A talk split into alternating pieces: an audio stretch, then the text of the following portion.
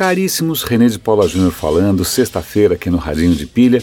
É interessante como alguns assuntos acabam convergindo. Hoje de manhã eu já tinha algumas ideias do que eu podia comentar aqui com vocês, e quando eu abri o Estadão, tinha um artigo do Pedro Doria, que eu respeito bastante, comentando no Estadão que ele ia finalmente migrar do iPhone, ele teve vários, para a plataforma Android. Não escolheu ainda o modelo, não escolheu ainda o fabricante, mas ele vai mudar para Android. E uma das coisas que ele cita é não só a superioridade do Google com relação a alguns tipos de serviço de nuvem, de inteligência artificial tal, com a própria relutância da Apple em avançar em algumas frentes, mapas, etc. Né? A gente está indo para uma era em que tanto faz o device, os serviços são mais importantes do que o device. Então é um bom artigo, eu vou dar o link aqui para quem ainda, por alguma razão qualquer, não migrou para o Android.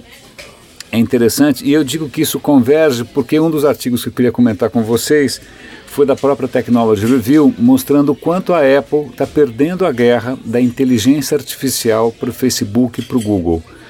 E uma das coisas que o artigo aponta, que eu concordo bastante, é que isso é praticamente um efeito colateral do fato da Apple ter essa postura fechada, secretiva. Né? A Apple sempre foi de segredos, ela sempre foi um jardim, né, um jardim murado, como se fosse uma gaiola dourada.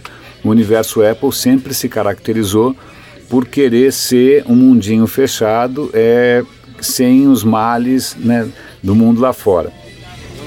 É, até fazer uma, uma, história pessoal, eu lembro que há, alguns anos atrás me chamaram para trabalhar na Microsoft, eu, eu, não, eu não entendi muito bem, não, nem sabia avaliar o que, que eu podia fazer lá, não tinha nenhuma familiaridade com o mundo Microsoft, mas aí quem me ajudou a entender algumas coisas foi um colega que ele falou o seguinte, olha, quando você tem duas posturas muito diferentes, né? Você pode tentar fazer como a Apple fez, que assim, eu quero garantir uma experiência absolutamente impecável, mas 100% controlada. A única maneira de eu conseguir gerar esse tipo de experiência é controlando tudo.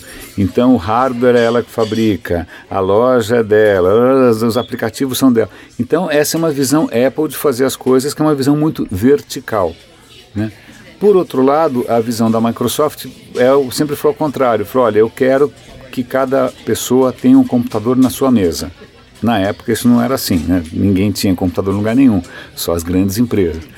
Então o cara falou, olha, para eu popularizar o computador pessoal, eu vou desencanar dessa história de fazer uma experiência fechadinha, vertical tal, eu vou criar um sistema operacional que funcione em qualquer marca, de qualquer fabricante, tanto faz, né? É, porque a hora que os fabricantes começarem a competir entre si, os preços vão baixar, vai ter mais opção, isso vai se popularizar. Bom, e acabou acontecendo, né? Você não teria a revolução digital se você não tivesse a popularização dos PCs, mesmo que sejam xing-ling, mesmo que deem pau, mesmo que não sejam tão lindos né, quanto o mundo é. Então você tem aí uma, uma dicotomia entre uma postura fechada né, e uma postura um pouco mais aberta que convida mais gente a participar do ecossistema. Claro, não estou dizendo que a Microsoft acertou sempre, né? ela também teve os seus erros, mas agora a gente percebe que ela também está se abrindo muito mais para a nuvem, para open source, para a web e tal. Então, é que é uma evolução interessante, mas a Apple continua com essa pegada bastante fechada. Se a gente, citando web, é, eu, eu percebo, inclusive, que eu, eu sempre fui mais um cara de web do que necessariamente um cara de digital, que não é a mesma coisa. A web sempre teve uma filosofia mais aberta, né? O web teria que funcionar para todo mundo, em todos os devices, né? Todo mundo poderia criar. A web sempre teve uma coisa mais democratizante. Agora, quando você fala de digital, você pode estar tá incluindo aí coisas como, sei lá, como, voltando para o mundo Apple, para Apple que tem que aprovar a app que você usa. Aliás, o próprio mundo das apps, que foi né, introduzido de uma maneira bem sucedida pela Apple, já é a contramão da web, né? Porque ao invés de você ter alguma coisa mais acessível, não, você tem que instalar uma app. A app é uma declaração de guerra ao mundo web. É como eu vejo. Né? Então, é lógico, tem apps ótimas, também não consigo viver sem, mas existe uma, uma diferença aqui de postura. Quando chega na. A, quando as coisas começam a migrar para a coisa da nuvem, para os serviços na nuvem, e aí cada vez mais a necessidade de você ter inteligência artificial, deep learning, etc e tal, você percebe que a Apple começa a entrar em choque com ela mesma. Como é que ela, ela vai garantir essas coisas, como é que ela vai ter o controle todo nesse mundo que está se tornando mais aberto. E aí, por exemplo, eu vou dar um link aqui para uma reportagem sobre como o Facebook está abrindo, está abrindo as tecnologias para todo mundo, as tecnologias de reconhecimento de imagem, de inteligência artificial. Ele está abrindo, ele está abrindo. O Google também está abrindo um monte de coisa. A própria Microsoft tem a Microsoft Research que também abre um monte de coisa. Está todo mundo abrindo. Para quê? Para o bolo crescer, aí a fatia de cada um cresce junto. E a Apple está relutando nisso, ela ainda está naquele mundo de insistir em ter o seu device com as suas apps, com a sua lojinha, onde só ela ganha dinheiro, etc, etc, etc.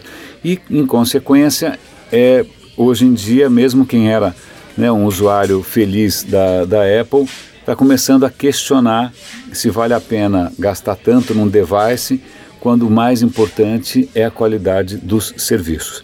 Então, vale a pena ler o artigo do Pedro Doria, vale a pena ler é, esse outro artigo sobre por que, que a Apple está perdendo a guerra na, da inteligência artificial, mesmo com Siri, mesmo com tudo.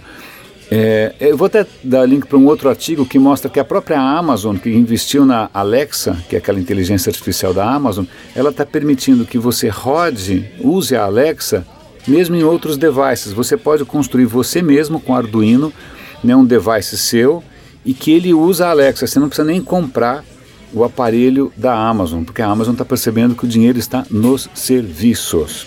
Tá aí Apple, né? Tudo muda nesse, nesse mundo. E agora, só para encerrar, que eu falei demais, inclusive, um artigo muito interessante sobre como o Uber está perdendo uma quantidade colossal de dinheiro.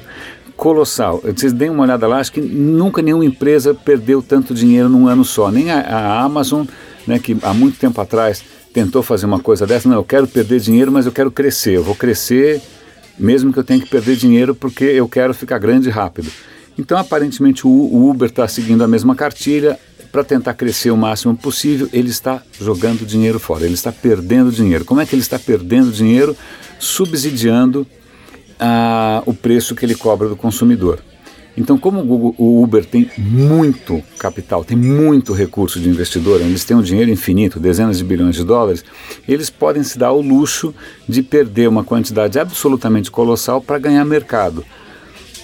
Por quanto tempo eles vão conseguir levar isso adiante? Né? E isso levanta uma questão, para mim, ética, sobretudo. A, a, o, o meu grande problema com o Uber sempre foi de natureza ética, que é o seguinte: é, é concorrência leal você entrar num mercado fazendo dumping, né, você colocando seu preço artificialmente baixo para matar a concorrência, isso é concorrência leal, né?